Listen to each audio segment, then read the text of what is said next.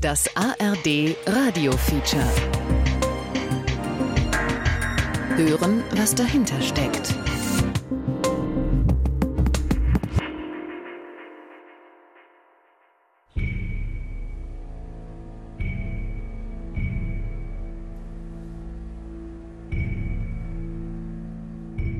Es ist der 1. Mai 2020. Die Berliner Philharmoniker spielen ihr traditionelles Europakonzert, übertragen im Fernsehen. Die Atmosphäre feierlich, aber auch gespenstisch. Ein dunkler, leerer Saal. Die wenigen Musikerinnen und Musiker in weitem Abstand voneinander auf der Bühne. Alles ist anders als sonst. Aber Europa wollen sie trotz Corona würdigen. Zum Auftakt hat der Bundespräsident gesprochen. Auch er rühmt die europäische Solidarität.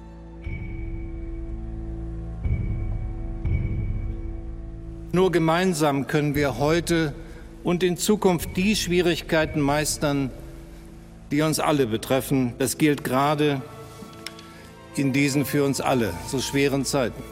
Wir müssen einander helfen und wir werden einander helfen fast zeitgleich an der deutsch-luxemburgischen Grenze. Guten Tag. Guten Tag. Bundespolizei, Grenzkontrolle. Ich komme äh, meine Papa visiten. Machen Sie den Motor erstmal ja. aus, bitte. Jetzt erklären Sie nochmal, warum wollen Sie nach Deutschland fahren?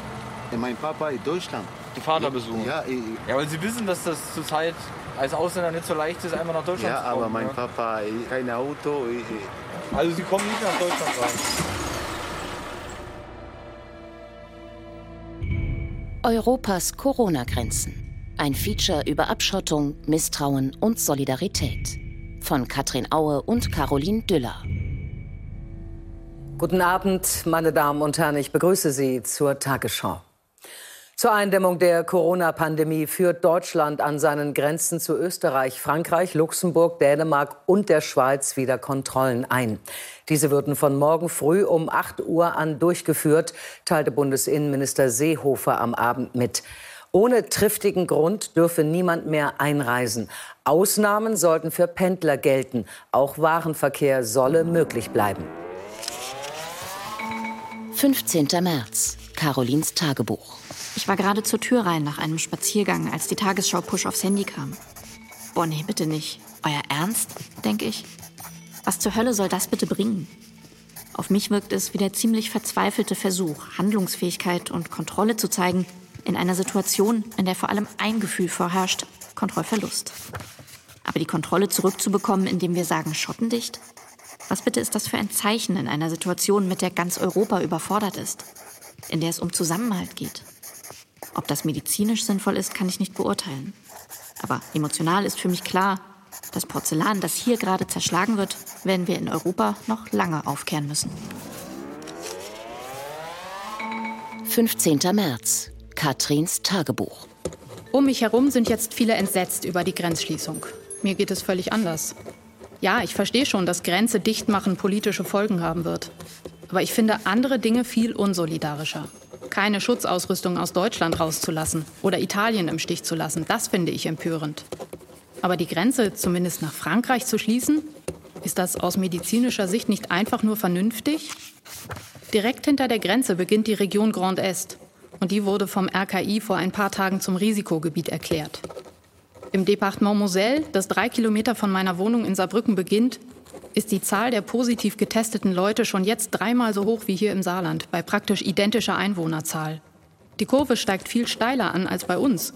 Ganz ehrlich, ist es da nicht einfach nur richtig, hier jetzt für eine gewisse Zeit die Notbremse zu ziehen? Die Notbremse. Für viele Menschen hat sie gravierende Folgen, vor allem hier im Dreiländereck, wo sich die Entwicklungen wie unter einem Brennglas beobachten lassen.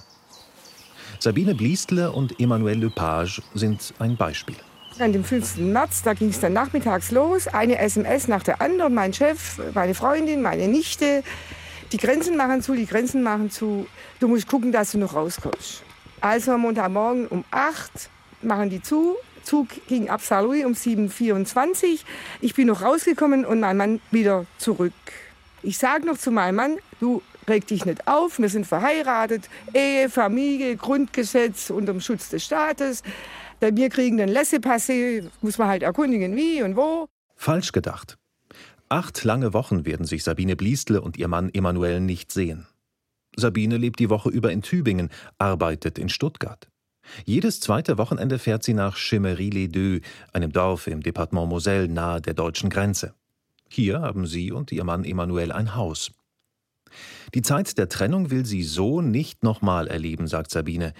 Sie spricht schnell und laut, als würden alles Unverständnis, aller Ärger, alle Sorgen jetzt auf einmal aus ihr herausbrechen.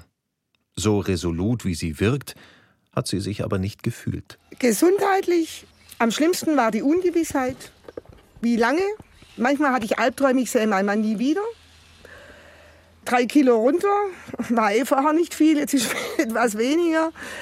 Ja, und halt auch gesundheitlich Einbußen. Also ich sage einfach mal etwas Depressionen, solche Dinge. Auch Sabines Mann Emanuel haben die acht Wochen zugesetzt. Die Entscheidung für die Grenzkontrollen kann er aber trotzdem nachvollziehen. Die Entscheidung verstehe ich ganz gut, weil äh, man hat von Grand Test gesprochen. Das, das musste so sein, dass die Pandemie nicht weiterkommt Richtung Saarland oder Richtung Süddeutschland. Das war richtig. Eine extreme Herausforderung war es trotzdem für beide. Immerhin, die Freunde haben geholfen. Ganz, ganz toll war die Unterstützung. Also wir sind hier befreundet, mit drei, vier Familien eng befreundet. In der Zeit die haben mich angerufen, die haben mir Videos geschickt, die haben mir SMS geschickt, die haben mir vorgeschlagen, ich bring dich über die grüne Grenze nachts um zwölf. Viele waren toll. Ein paar nicht, aber das, was man unter Freunde versteht, die waren da.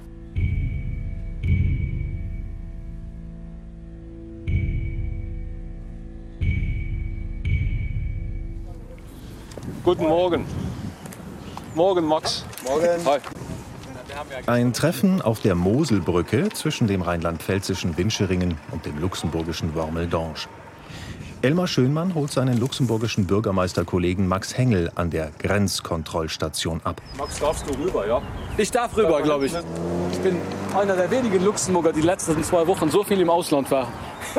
Im Ausland. Die sagt nicht Ausland. Ausland.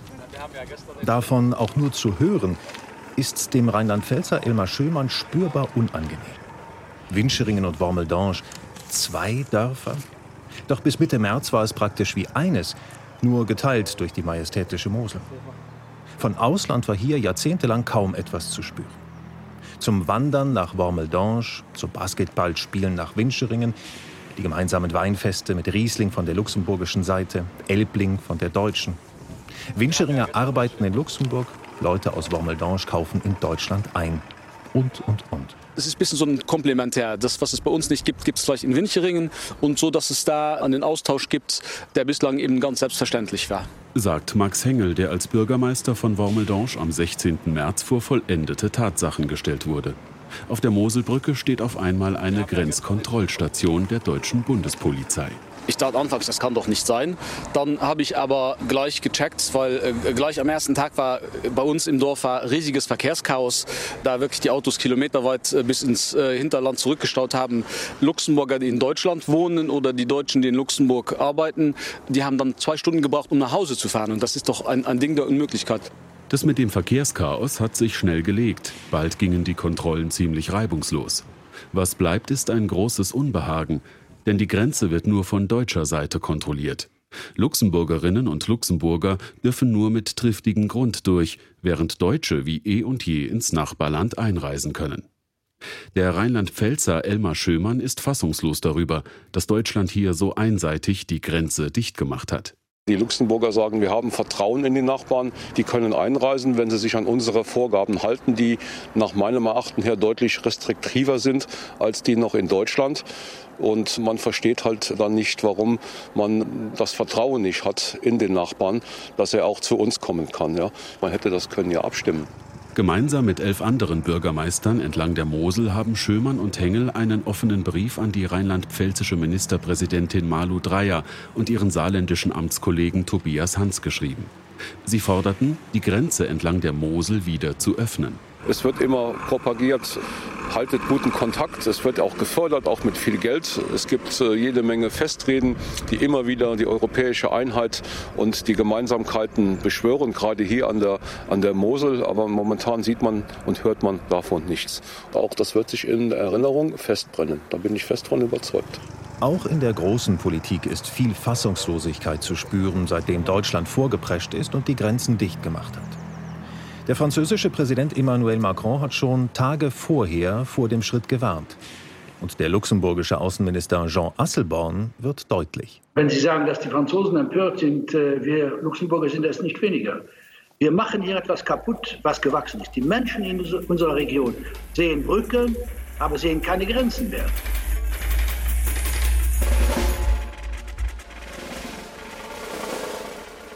Ihn irritiert außerdem, dass genau hier die Grenzen geschlossen wurden, anderswo aber nicht. Die zu den Niederlanden und zu Belgien etwa hat die deutsche Bundespolizei nicht kontrolliert. Auch der französische Abgeordnete Christophe Arendt wird schnell aktiv. Sein Wahlkreis ist in Lothringen, direkt an der Grenze zum Saarland. Er kritisiert nicht grundsätzlich Grenzkontrollen, sondern dass Menschen an der Grenze abgewiesen werden. Il y a une différence entre les contrôles et les restrictions de passage. Es macht einen Unterschied, ob man an den Grenzen kontrolliert oder die Grenzübertritte generell einschränkt. Frankreich kontrolliert seine Grenzen seit dem Anschlag auf das Bataclan 2015. Beim Coronavirus wurde der grenzüberschreitende Verkehr generell eingeschränkt. So nach dem Motto, Berufspendler sind willkommen, alle anderen müssen zu Hause bleiben. Es ist einfach nicht dasselbe, ob man nur kontrolliert oder Grenzübertritte generell einschränkt. C'est pas la même chose de contrôler ou de restreindre.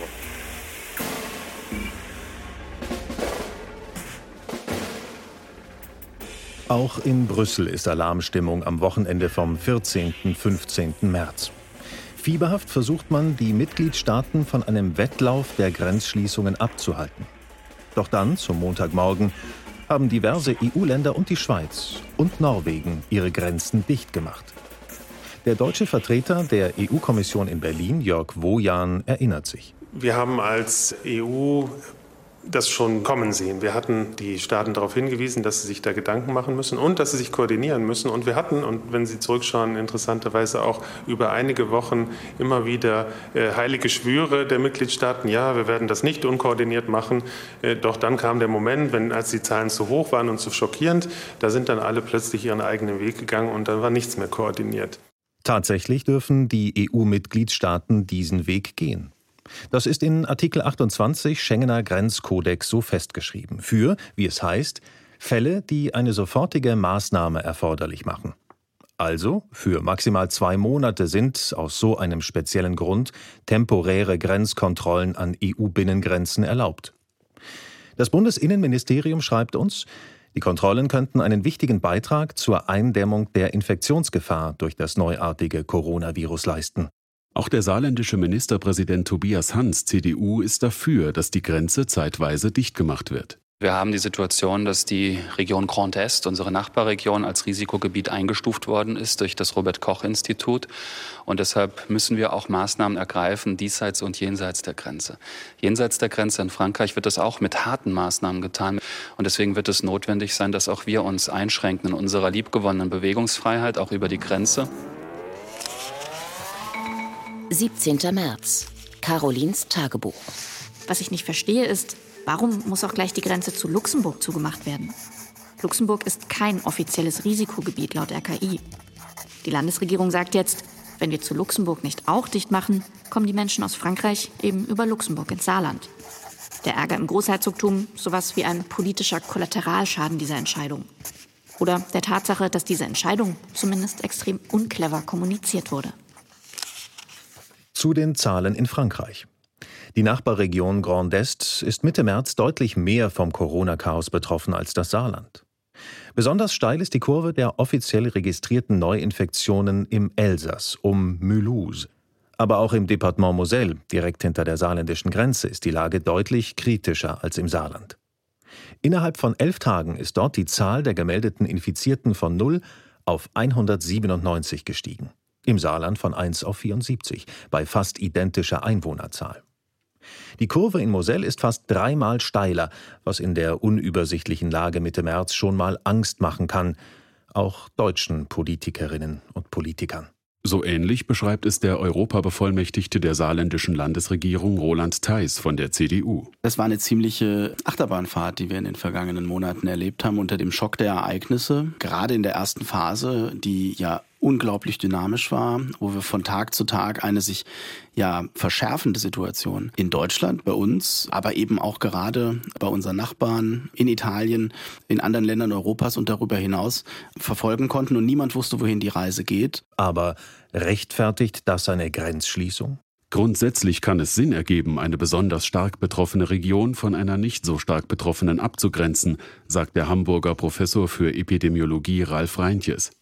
Er beschäftigt sich seit 20 Jahren mit Pandemien. Wir treffen ihn aus Pandemiegründen unter freiem Himmel. Das kann effektiv sein, um die Ausbreitung dieser Erkrankung zumindest zu verlangsamen. Die Übertragung findet ja immer nur zwischen direkten Kontakten halt zwischen Leuten statt, zum allergrößten Teil zumindest.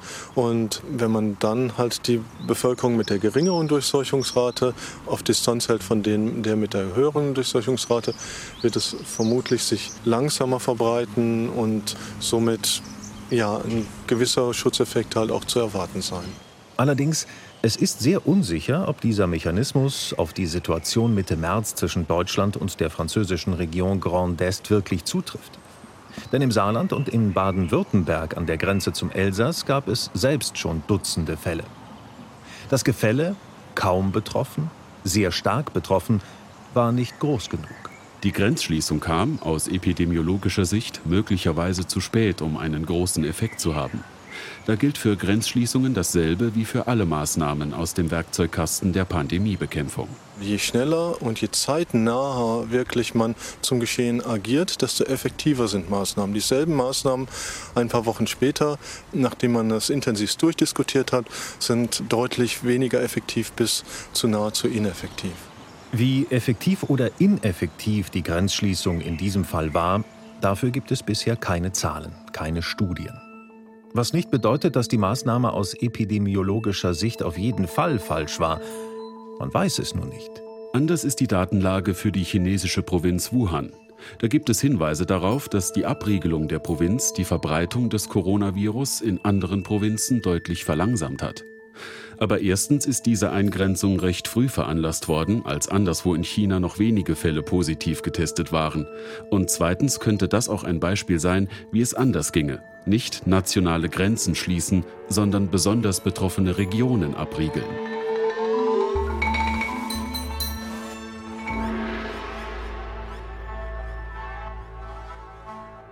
Aber nun sind viele EU-Binnengrenzen zu.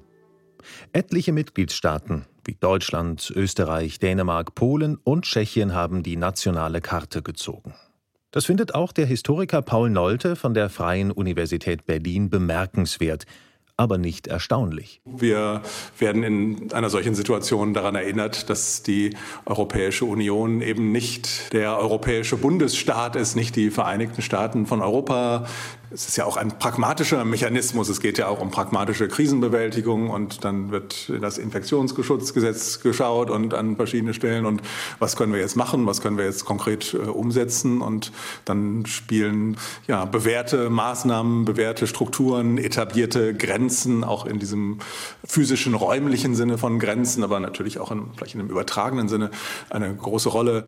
Immerhin, Paul Nolte sieht diesen Rückfall ins Nationale dadurch abgemildert, dass ja auch innerhalb der Staaten Grenzen hochgezogen wurden. Zum Beispiel hat sich ja Mecklenburg-Vorpommern weitgehend abgeriegelt. Für den Historiker besonders interessant zu beobachten. Die Politikwissenschaftlerin Ulrike Gero von der Donau-Universität Krems denkt, dass die Politiker, die Grenzen geschlossen haben, sich zu sehr von Angst haben leiten lassen. Panikhandlungen kann man zwar verstehen, es gibt Angst, es gibt eine Blackbox und es gibt eine Sorge in der Bevölkerung, aber ich hätte mir einfach gewünscht, dass wir eine andere Reaktion haben.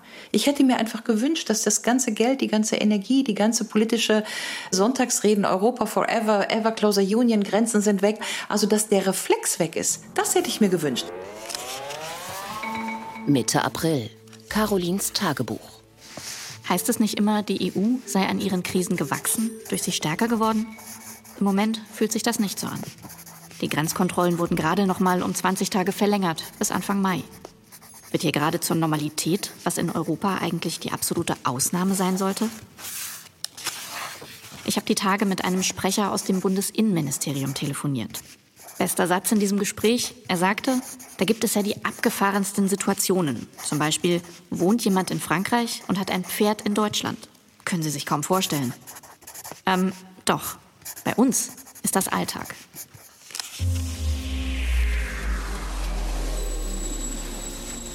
Wir sind bei der Firma Lacal in der Nähe von Saarlouis.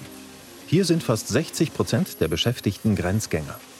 Typisch für unsere sogenannte Großregion, die von Belgien über das Saarland und Rheinland-Pfalz bis nach Lothringen reicht. Hier überqueren jeden Tag fast 220.000 Menschen zum Arbeiten die Grenze. Die 340 Mitarbeiterinnen und Mitarbeiter von Lacal stellen Rollläden her, vor allem für den französischen Markt. Co-Geschäftsführer Heiko Sonnenkalb führt durch die Produktionshalle. Hier geht der Wagen dann weiter in die Verpackung. Hier werden die Produkte entsprechend der Kundenwünsche verpackt. Ein Karton, Palette. Bonjour, ça va? Ça va et vous? Und werden verpackt und werden dann hinten im Versand entsprechend in die LKWs ähm, reinkommissioniert. Französisch als zweite Sprache im Firmenalltag, das kommt im Saarland häufiger vor. Doch genau für diese Mitarbeiterinnen und Mitarbeiter aus Frankreich bedeutete die Einführung der Grenzkontrollen eine große Umstellung. Auch für Heiko Sonnekalb, der mit seiner Familie in Lothringen lebt. Ich bin natürlich bewusst zu Zeiten gefahren, wo keine Stoßzeiten sind. Das heißt, ich habe mich bemüht, vor 7 Uhr über die deutsch-französische Grenze zu fahren, was in der Regel relativ gut funktioniert hat.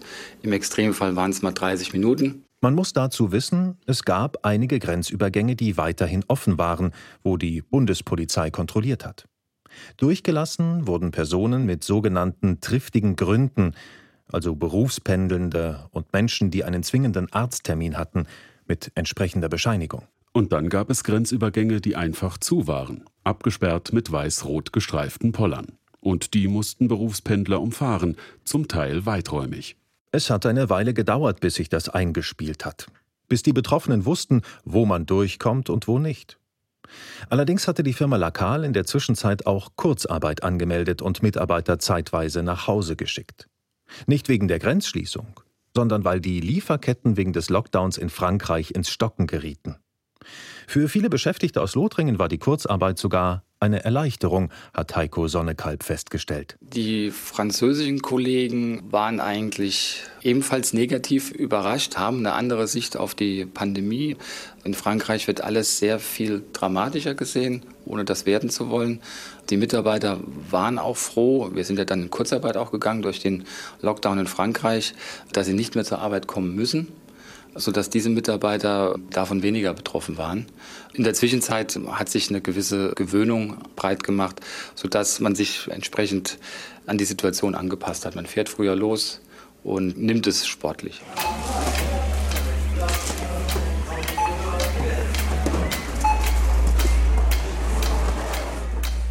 Richtig gravierende Auswirkungen auf die Wirtschaft hatten die Grenzschließungen in Grenzorten wie Rilchingen-Hannweiler im Einzelhandel. Der Ort liegt etwa 10 Kilometer von Saarbrücken entfernt. Hier leben zwar nur gut 2500 Leute, aber Supermärkte und andere Geschäfte gibt es en masse, wegen der Französinnen und Franzosen, die normalerweise zum Einkaufen kommen. Viele Waren sind hier billiger als in Frankreich, das ist das eine. Aber Rilchingen-Hannweiler ist für viele auch schlicht näher als der nächstgelegene französische Ort mit Einkaufsmöglichkeiten, berichtet Ahmed Mert, der hier einen kleinen Supermarkt betreibt fast 85 Prozent die Kunden, die kommen aus Frankreich zu uns, die sind alle weggefallen. Natürlich dadurch, wie sagt man, erwirtschaftete Umsatz auch. Normalerweise am Freitag haben wir fast 400 bis 500 Kunden und das haben wir noch nicht mal 30. Ahmed Merz fand die Grenzschließung Mitte März richtig. Seine Frau und seine Tochter arbeiten beide im Gesundheitswesen sozusagen an der Corona-Front. Er findet, das Risiko war zu groß. Aber jetzt, nach einigen Wochen Grenzschließung, will er eben, mit aller Vorsicht, auch wieder ans Geschäft denken. Auf seinem Schreibtisch liegen offene Rechnungen der Lieferanten. Und das Finanzamt wird auch nicht ewig auf die Zahlungen warten, fürchtet er. Deshalb ist die Grenzfrage für seine Firma entscheidend. Wenn das Grenzen wieder geöffnet wird, hoffen wir nicht so schnell wie möglich, sondern richtig wie möglich. Weil so schnell bedeutet, weiß keiner Bescheid, wie das reagiert. Deswegen warten wir jeden Tag, bis das gute Tag wieder kommt. Die Geschäfte jetzt Ende April ganz für sich zu haben, ist für die Menschen in Wilchingen-Hannweiler ungewohnt. Die Reaktionen der Einkaufenden, mal nachdenklich, mal traurig, aber viele sind auch pragmatisch. Ich habe einen freien Parkplatz, ich kann Platz zum Kaufen. Annehmen. Tut man halt auch für die Franzosen leid, dass die jetzt bei uns nicht einkaufen dürfen, weil es ja in Frankreich vieles viel teurer ist. Ne? Ich finde es nicht okay, dass die Grenzen für die geschlossen sind nur für die offen sind, die hier arbeiten. Wir wohnen schon so lange nachbarlich, also ich finde es wirklich nicht okay. Und dann gibt es Leute, die sind sogar richtig froh mit der geschlossenen Grenze. Wie dieser kurz angebundene Mann. Wir haben doch genug Leute da rumlaufen. Okay, die Franzosen fehlen Ihnen nicht unbedingt. Nee.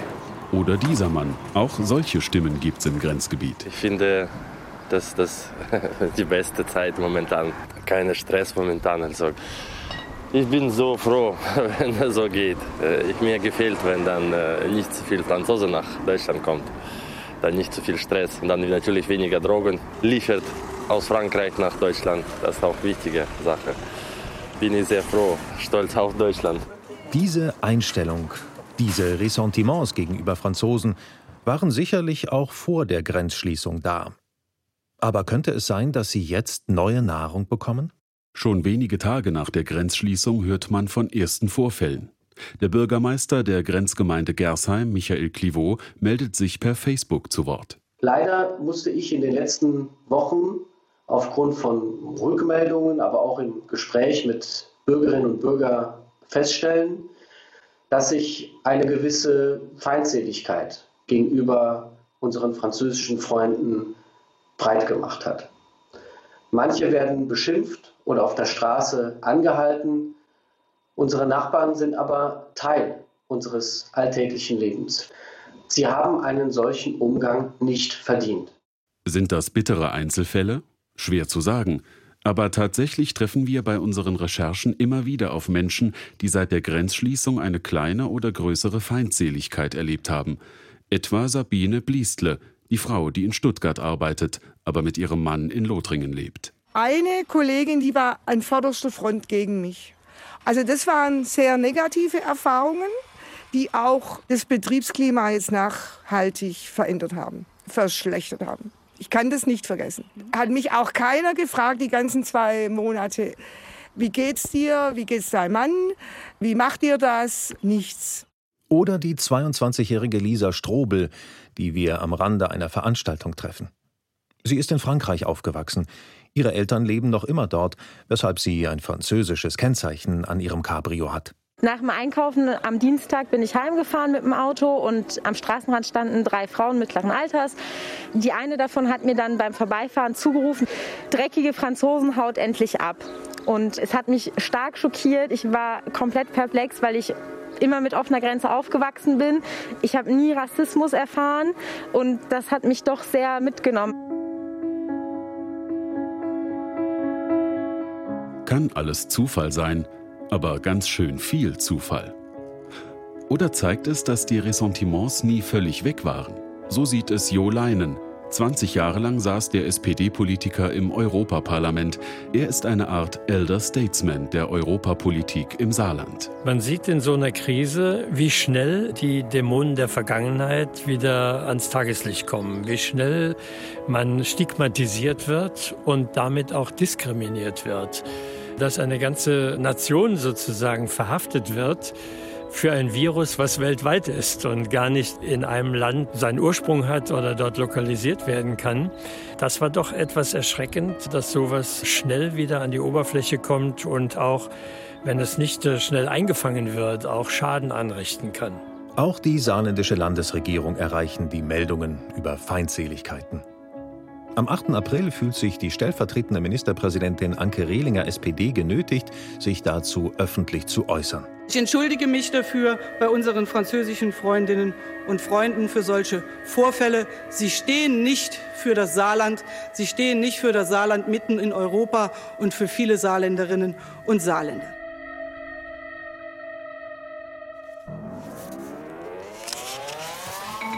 Zehnter April. Katrins Tagebuch. Vier Wochen leben wir jetzt schon mit geschlossenen Grenzen. Was ich auffällig finde, ist, wie schnell sich viele Leute an den neuen Zustand gewöhnt haben. Und das heißt absolut nicht immer nur Frust oder Resignation.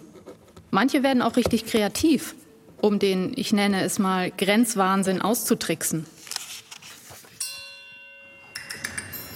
Hallo. Lauterbach im Südwesten des Saarlandes, direkt an der französischen Grenze. Die schier endlos lange Hauptstraße des 2600 Seelenörtchens säumen erstaunlich viele Restaurants und Gasthöfe. Es gibt eine Lottoannahmestelle, ein Shisha-Café, aber keine einzige Bäckerei. Die nächste ist im französischen Nachbarort Karling.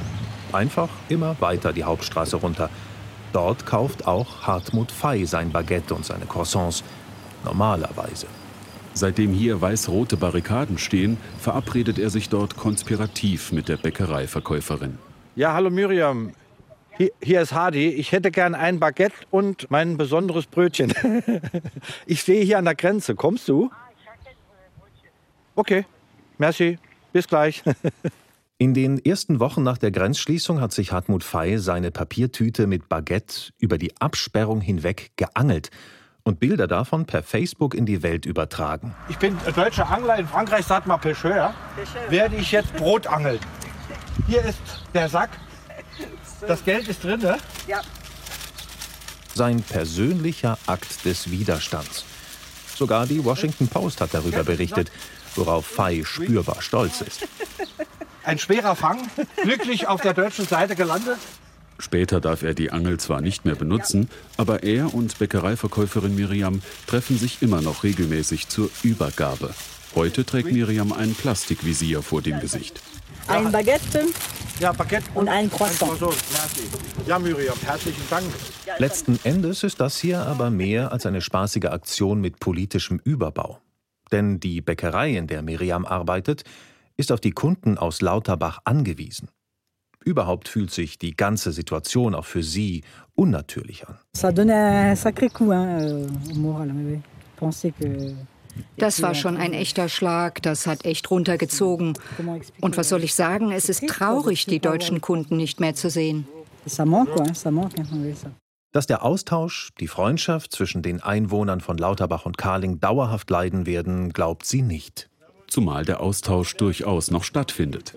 Das ehemalige Grenzerhäuschen auf der deutschen Seite ist heute das Grenzcafé, in dem auch ein Zigarettenkiosk ist.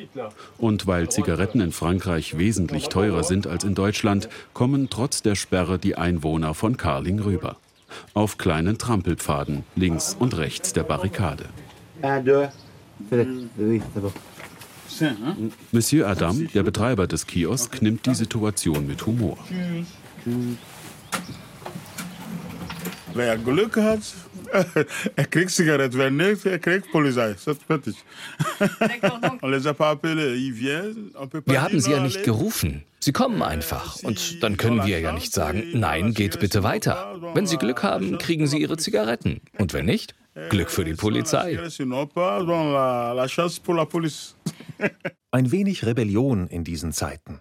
Schade, dass solche Szenen nötig sind, findet Hartmut Fey, der Baguette-Angler. Die Entscheidungsträger, die müssen bei solchen Maßnahmen, ich sage immer so schön, über den Tellerrand hinaus gucken, um festzustellen, was passiert in einer Region. Im Kleinen wie im Großen. Dann wäre auch ein Groll meines Erachtens nicht so aufgekommen. Mitte April. Katrins Tagebuch. Ich sitze auf meinem Balkon und das Geräusch und der Anblick von den Hubschraubern, die Notfallpatienten über die Grenze aus Lothringen nach Saarbrücken ausfliegen, geht mir durch Mark und Bein. Wie krass muss es dort in den Krankenhäusern zugehen?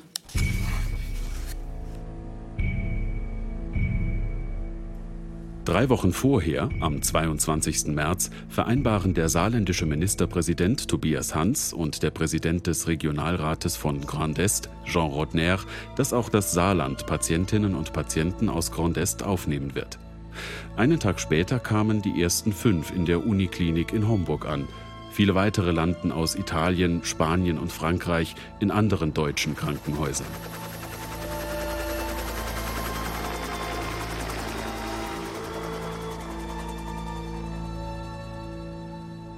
Aber es kamen nicht nur Patientinnen und Patienten aus Grand Est, auch saarländische Ärzte halfen in Krankenhäusern auf der anderen Seite der Grenze aus. Jörn Adler ist einer von ihnen. In der Klinik in Sargemin. Auch von hier mussten schon früh Corona-Kranke ausgeflogen werden, um auf der Station Platz für neue Notfälle zu schaffen. Also es war eigentlich tatsächlich immer so, dass morgens auf dieser Intensivstation vielleicht noch ein Platz frei war, wenn es gut war, ähm, vielleicht auch mal ein zweiter. Und dann wurde wirklich geguckt, dass mindestens drei, vier Plätze in der Spitzenzeit freigeräumt wurden, dass man also tagsüber so drei, vier Intensivpatienten wieder hätte aufnehmen können. Ungeplant sind leider auch Patienten verstorben, sodass dann auch nochmal ein Platz frei wurde, mit dem man vielleicht so nicht gerechnet hat. Zustände wie zum Beispiel in Mulhouse im Elsass, restlos überfüllte Krankenhäuser, vom Militär aufgebaute Feldlazarette, die habe er nicht erlebt, sagt Jörn Adler. Heftig sei die Situation trotzdem gewesen. Auch für ihn als erfahrenen Notfallmediziner. Aber vor allem für die Pflegekräfte, die er in Sargemin kennengelernt hat. Viele von ihnen Kinderkrankenpflegerinnen und Pfleger, auf einmal im Corona-Einsatz. Also ich habe viele Tränen gesehen, die haben das nicht immer so weggesteckt. Und das, obwohl die in der Pädiatrie mit Sicherheit auch Kinder sehen, die, die irgendwelche furchtbaren Sachen haben, irgendwie Hirntumoren und was es bei Kindern ja auch alles Furchtbares gibt. Aber es ist halt doch vergleichsweise seltener. Die sind das nicht gewohnt, mit sterbenden Patienten zu arbeiten. Umso wichtiger, dass einige Patienten nach Deutschland ausgeflogen werden konnten. So empfand es auch Jörn Adler. Ich persönlich hatte auch, als die Grenzen zugingen, ein schlechtes Gewissen irgendwie, obwohl ich da jetzt nichts für kann. Und diese Aufnahme vom Patienten hat für mich so ein bisschen für Erleichterung, für mich ganz persönlich gesorgt. Aber es ist auch bei den dortigen Kollegen und auch bei den Pflegekräften als sehr, sehr positiv angenommen worden. Und nicht nur bei den Ärzten und Pflegekräften in Frankreich. In einer Zeit, die aus der Sicht vieler vor allem geprägt war von Signalen der Abschottung und des Rette sich wer kann, war die Aufnahme von Patienten aus anderen europäischen Ländern in Deutschland ein Zeichen, dass es sie noch gibt, die Solidarität in Europa. Das war der rettende Anker, Solidarität über die Grenze zu zeigen. Das war ein sehr feiner, schöner Zug, der wird auch in den Köpfen der Menschen bleiben. Das ist Europa, wie wir es immer wieder predigen und wie wir es sehen wollen. Und nicht dieses nationale Abschotten, koste es, was es wolle. Und diese Lektion, die wird hoffentlich jetzt auch gelernt und für die nächste Situation dieser Art auch besser gehandhabt. Findet der ehemalige EU-Parlamentarier und SPD-Politiker Jo Leinen. Klingt optimistisch. Aber im Gedächtnis bleiben wird vermutlich auch, wie lange das alles gedauert hat. Gerade Italien hatte schon sehr früh, Anfang Februar, einen Corona-Hilferuf nach Brüssel geschickt. Die EU-Kommission alarmierte daraufhin die Regierungen der anderen EU-Staaten. Und kein Mitgliedstaat hat reagiert. Alle saßen still da. So schildert es Jörg Wojan, der Vertreter der EU-Kommission in Deutschland. In Italien ist eine große emotionale Enttäuschung hängen geblieben. Wir sehen da auch Umfragen, wo die Menschen an Europa zweifeln. Und das ist leider verständlich, wenn man sieht, dass in dem Moment, als Italien Hilfe brauchte, die anderen europäischen Partner nicht da waren. Russland und China sprangen ein, schickten Ärzte und Masken bis die EU-Kommission auf eigene Faust Schutzmaterialien organisiert und nach Italien geschickt hat. Später kamen auch Lieferungen aus Deutschland und Frankreich, aber da war das Porzellan schon zerschlagen. Zumal währenddessen auch noch die Diskussion ums Geld losging. Wie sollen besonders hart von der Pandemie getroffene Staaten finanziell über die EU unterstützt werden? Kredite soll es geben, bloß keine Zuschüsse und gemeinsame Haftung für Schulden, das ist die Devise, an der auch Deutschland lange festhielt. 30. April Carolins Tagebuch. In unseren Nachrichten lese ich heute vor, die Ratingagentur Fitch stuft Italien herunter, fast auf Ramschniveau. Oje, was heißt das jetzt? Ist Italien schon jetzt genau dort, weshalb sie dringend Corona-Bonds wollten? Dass Finanzhaie ein fröhliches Spiel mit Italien spielen? Sie keine Chance mehr haben auf bezahlbares Geld, auch zur Bekämpfung der Corona-Krise? Italien, Spanien und Frankreich hatten wochenlang versucht, die anderen EU-Staaten von Corona-Bonds zu überzeugen. Die Idee dahinter war, dass die EU an den Finanzmärkten gemeinsam Geld aufnimmt, sich also verschuldet und dann gemeinsam haftet. Anleihen speziell zur Bewältigung der Corona-Krise. Das wäre eine solidarische Antwort auf die Pandemie gewesen. So sieht es der Chef des Instituts für Weltwirtschaft in Kiel, Gabriel Felbermeier. Stattdessen Misstrauen. Man hat, glaube ich, den großen Verdacht, dass wenn immer man den Südländern finanziell hilft, dass dieses Geld irgendwo versickert, dass das nicht produktiv verwendet wird, dass das am Ende für irgendwelche Lieblingsprojekte von Politikern verwendet wird, die ihre Wiederwahl sichern wollen. Da ist sehr viel Argwohn dabei und Misstrauen und ich denke, dass das in dieser Pauschalität gar nicht angebracht ist. Zumal Italien nur die Spitze des Eisbergs ist. In den darauffolgenden Wochen wird immer sichtbarer, wen die Folgen der Pandemie besonders hart treffen. Es sind vor allem die Länder besonders verletzlich, die schon vor der Corona-Krise schwach waren. Und der dumme Zufall will es, dass Länder sind, die stark vom Tourismus abhängig sind. Und dieser Tourismus kommt jetzt in diesem Jahr 2020 in eine massive Krise. Das gilt in Italien, das gilt in Portugal, Spanien, in Kroatien, eben auch wie in Griechenland. Das ist das eine. Das andere ist, dass diese entfallenen Einnahmen aus dem Tourismusbereich das Wirtschaftswachstum so reduzieren können, dass die Staaten es schwierig finden könnten, ihre Schulden zu refinanzieren. Die Sorge, die ich habe, ist, dass es in den nächsten Monaten doch wieder zu einer Staatsschuldenkrise kommen könnte in Europa. Nach der Corona-Krise eine neue Finanzkrise? Das könnte dann richtig gefährlich werden für die betroffenen Länder, aber auch für die gesamte Europäische Union. Dann wären die geschlossenen Grenzen vielleicht ein symbolisch fatales Signal gewesen. Aber die gravierendste Folge wäre, Europa hätte die südeuropäischen Staaten wirtschaftlich im Stich gelassen. 7. Mai. Katrins Tagebuch. Heute ist ein Anschlag auf den saarländischen Innenminister Klaus Bouillon bekannt geworden. Die Radmuttern seines Dienstwagens wurden gelockert. Die Kriminaltechnik sagt, es war definitiv kein versuchter Diebstahl. Der Staatsschutz ermittelt wegen versuchten Mordes. Bislang weiß man zwar nicht, was dahinter steckt, aber in den letzten Tagen war Bouillon oft in den Schlagzeilen. Es war ein regelrechter Shitstorm wegen seiner Haltung zu den Grenzschließungen. Ob das den Attentäter motiviert hat? An diesem Tag wird jedenfalls klar, dass die Anspannung hier entlang der Grenze immer größer wird. Ausgangspunkt für die heftige öffentliche Kritik an Klaus Bouillon CDU war eine Passage aus einer Anmoderation im ZDF Heute Journal. Grenzschutz ist Menschenschutz, sagt der Innenminister des Saarlands. Jeder abgewiesene Franzose bedeutet ein Stück mehr Sicherheit für die Saarländer. Dass der zweite Teil dieses Zitats so wirklich gefallen ist, ist zwar nicht belegt, aber der saarländische Innenminister ist durchaus für seine Sheriff-Manier bekannt. Deshalb dauerte es keine 24 Stunden, bis praktisch alle Parteien im Saarland sich höchst empört geäußert hatten – eine Entschuldigung kam noch am selben Tag abends via Facebook. Mir ist wichtig, nie wollte ich mit meinen Worten unsere Freunde aus Frankreich verletzen oder unsere Freundschaft aufs Spiel setzen. Ich bedauere es zutiefst, wenn meine Äußerungen in den vergangenen Tagen und Wochen so gedeutet wurden. Die Fortführung der Grenzkontrollen verteidigt Bouillon allerdings entschieden. Dabei ist zu diesem Zeitpunkt die Diskussion über ein Ende der Maßnahme schon in vollem Gange. Besonders Bürgermeisterinnen und Bürgermeister in der Grenzregion werden ungeduldig und sehen den Sinn der Maßnahme nicht mehr. Die Nervosität steigt.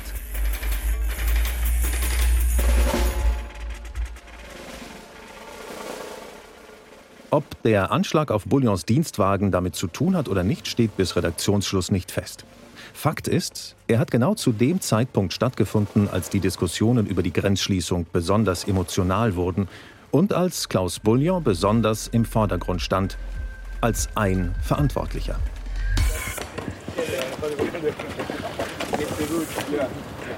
Mitte Mai. Die Grenzen zu Luxemburg werden geöffnet, symbolträchtig in Schengen. Das lassen sich die Außenminister von Deutschland und Luxemburg Heiko Maas und Jean Asselborn nicht nehmen. Das ist ein wichtiges Zeichen. Europa lebt davon, dass es ein Europa ohne Grenzen ist. Wir zeigen heute, dass Schengen vom Virus nicht besiegt wurde, dass Schengen wieder zum Leben erwacht. Und dieser Schritt hier ist ein sehr wichtiger Schritt. 50 Kilometer weiter südöstlich. Fototermin mit der stellvertretenden Ministerpräsidentin des Saarlandes, Anke Rehlinger. In Schöneck an der deutsch-französischen Grenze werden die Barrikaden weggetragen. Hier soll allerdings noch bis zum 15. Juni weiter stichprobenartig kontrolliert werden, was Anke Rehlinger bedauert. Ich persönlich wünsche mir und setze mich auch dafür ein, dass es vor dem 15. Juni kommt. Der Ministerpräsident des Saarlandes, Tobias Hans, fehlt bei diesen hochsymbolischen Terminen. Dabei versucht er seit Wochen, sich als treibende Kraft für die Rückkehr zu den offenen Grenzen zu positionieren. Deshalb bin ich enttäuscht, dass es erst einmal nur bei der Zurücknahme der permanenten Kontrollen bleibt. Aber ich freue mich, dass wir endlich die Barrikaden abbauen können. Und das werden wir jetzt auch zum Wochenende tun. Das ist alleine optisch ein Signal an die Menschen, dass die Grenzen jetzt auch noch mal fallen nach dieser harten Phase in der Pandemie. Und ich bleibe dabei auch in Berlin dafür zu werben, aber auch in Paris, dass die Freizügigkeit im Schengen-Raum wiederhergestellt wird. Sagt Tobias Hans am 13. Mai. Mitte März hatte er die Entscheidung aus Berlin für die Grenzschließung mindestens mitgetragen. Jetzt kann es ihm offenbar nicht schnell genug gehen mit der Öffnung. Was verständlich ist, weil sich ja auch die Pandemielage verändert hat. Die Zahlen sind auch in Frankreich runtergegangen. Aber einen speziellen Zungenschlag hat es schon, dass er sich jetzt an die Spitze der Bewegung stellt. Er betont, dass jetzt Frankreich auf der Bremse steht. Dort will man bis mindestens 15. Juni auf Nummer sicher gehen und Grenzübertritte einschränken. Das kann man der französischen Regierung auch nicht vorwerfen, findet Christoph Arendt, der französische Abgeordnete aus Lothringen. Aus seiner Sicht auch hier wieder der Ton und das Tempo in Deutschland zu forsch. Euh, man muss verstehen, dass man eine Wiedereröffnung der Grenze nicht von heute auf morgen verfügen kann, so wie man eine Schließung verfügt hatte. Diese Entscheidungen, die Schließung und die Öffnung, müssen in gemeinsamer Abstimmung getroffen werden. Und ohne mich damit zu sehr aus dem Fenster lehnen zu wollen, ich habe den Eindruck, dass Paris und Berlin in diese Richtung arbeiten. Immerhin, für Paare, die auf verschiedenen Seiten der Grenze leben, ist das Thema schon jetzt geklärt. Seit dem 15. Mai können sie sich wieder uneingeschränkt treffen. Alles wieder gut also? Bei Sabine Bliestle und Emmanuel Lepage noch nicht ganz. Sie erinnern sich noch lebhaft an den Abend, als sie sich nach acht Wochen zum ersten Mal wiedergesehen haben. Er hat gut gekocht, Bœuf Bourguignon und Spätzle und Cremant aufgemacht. Aber wir haben etwas gefremdelt am Anfang etwas Startschwierigkeiten. Ich habe immer noch so eine innere Traurigkeit, die muss ich endlich mal überwinden. So einfach nicht mal. Ich sage, ich funktioniere zu 98 Prozent, aber noch nicht zu 100. Zu wie viel Prozent Europa mittlerweile wieder funktioniert, ist schwer einzuschätzen. Komplett spurlos wird das Grenzchaos nicht an der Europäischen Union vorbeigehen. Auch Jean Asselborn, der Außenminister von Luxemburg, hat seinen Frieden noch nicht damit gemacht. Ich will sagen, dass wir in Europa eigentlich ja zwei große Acquis haben, zwei große Errungenschaften. Das ist der Euro und es ist äh, Schengen. Und man hat hier mit Schengen gespielt. An diesem Dreiländereck äh, zwischen Frankreich, Deutschland und Luxemburg ist ja Europa zusammengewachsen, wie vielleicht nirgends anderswo. Wir haben seit Jahrzehnten keine Grenzen mehr gesehen. Also das ist jetzt vorüber. Ich hoffe, dass es definitiv für alle Zeit vorüber ist. Aus Sicht des Historikers Paul Nolte ist der Europäischen Union in dieser Krise das auf die Füße gefallen, was sie bisher vernachlässigt hat. Die Grenzschließungen waren das eine.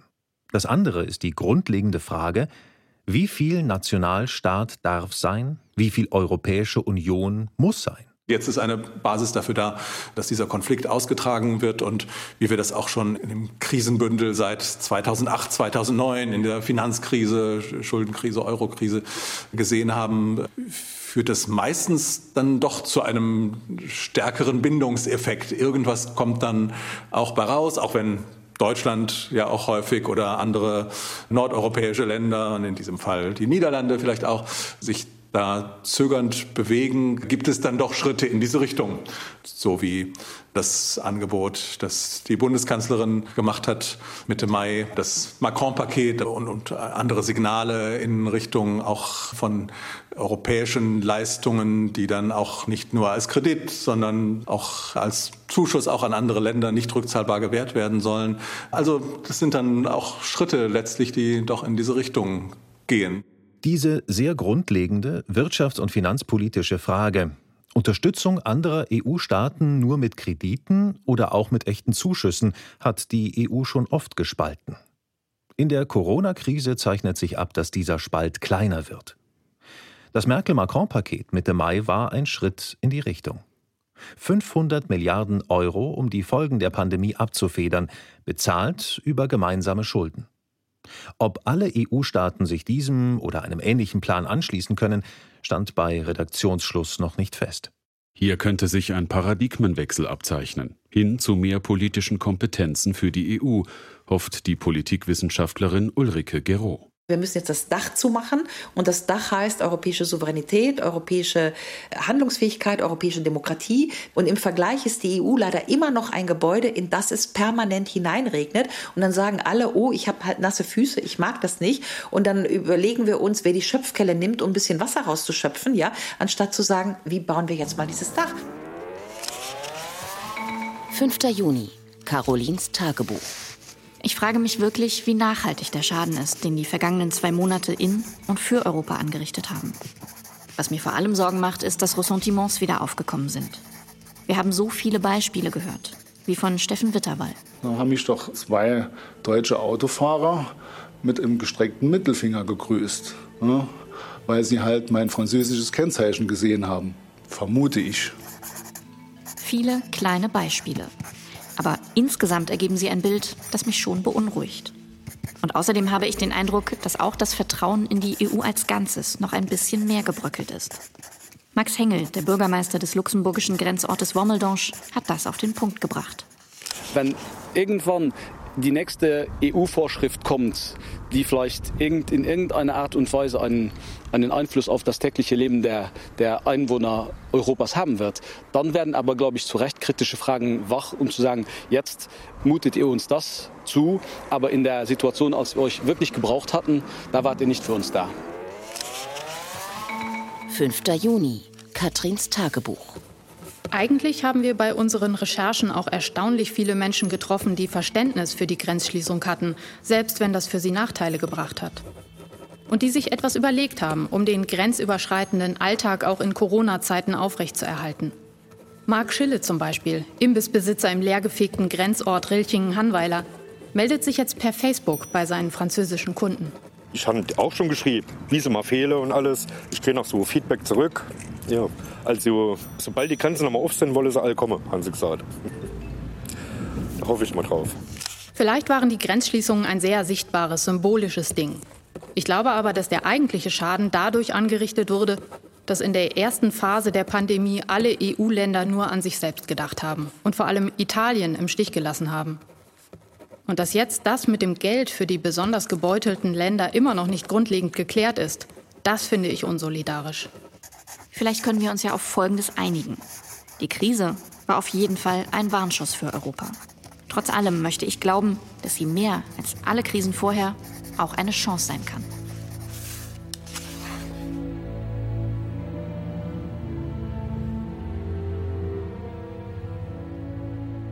Europas Corona-Grenzen. Ein Feature über Abschottung, Misstrauen und Solidarität. Von Katrin Aue und Caroline Düller.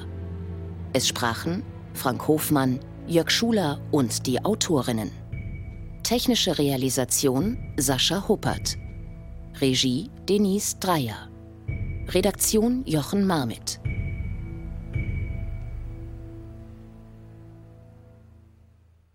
Eine Sendung des Saarländischen Rundfunks für das ARD Radio Feature 2020.